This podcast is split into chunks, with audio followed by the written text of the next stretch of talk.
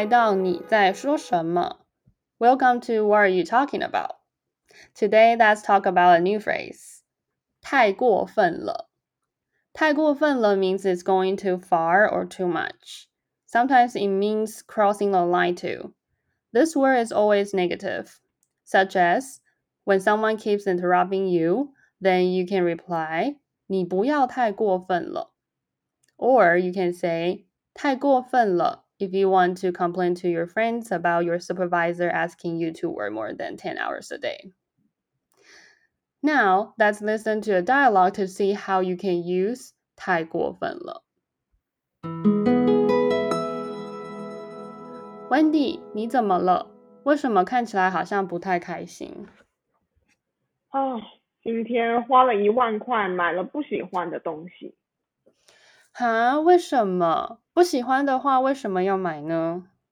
嗯，因为我在逛街的时候，后面有一个人跑来，突然撞到我。所以我把咖啡洒在商店里面的电脑上，店员看见了就说一定要买下来。哈，太过分了吧？怎么可以因为别人的错就叫你把东西买下来呢？我现在就打电话到那家店里。哎哎，Emma，真的假的？哎，过分是过分，但真的需要打电话给他们吗？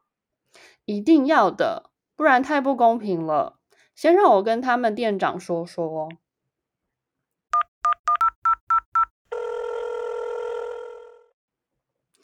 All right, hopefully you understand more about how to use 太过分了。Now let's listen to more example sentences.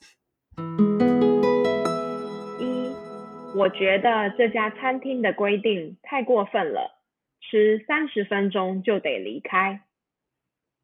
The rule of these restaurants is outrageous. You can only dine in for thirty minutes. 二，他每次见到我都跟我借钱，我觉得他太过分了。He asks me to lend him money every time he sees me. I think this is just crossing my line. 三，不要再笑他了好吗？你太过分了。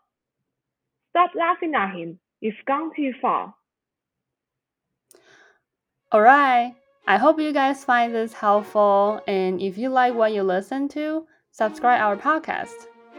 If you want to learn more useful phrases that you can use in daily life, you can follow my Instagram account, Liho Mandarin. The account information is in the description box. And we will see you guys next time. Bye.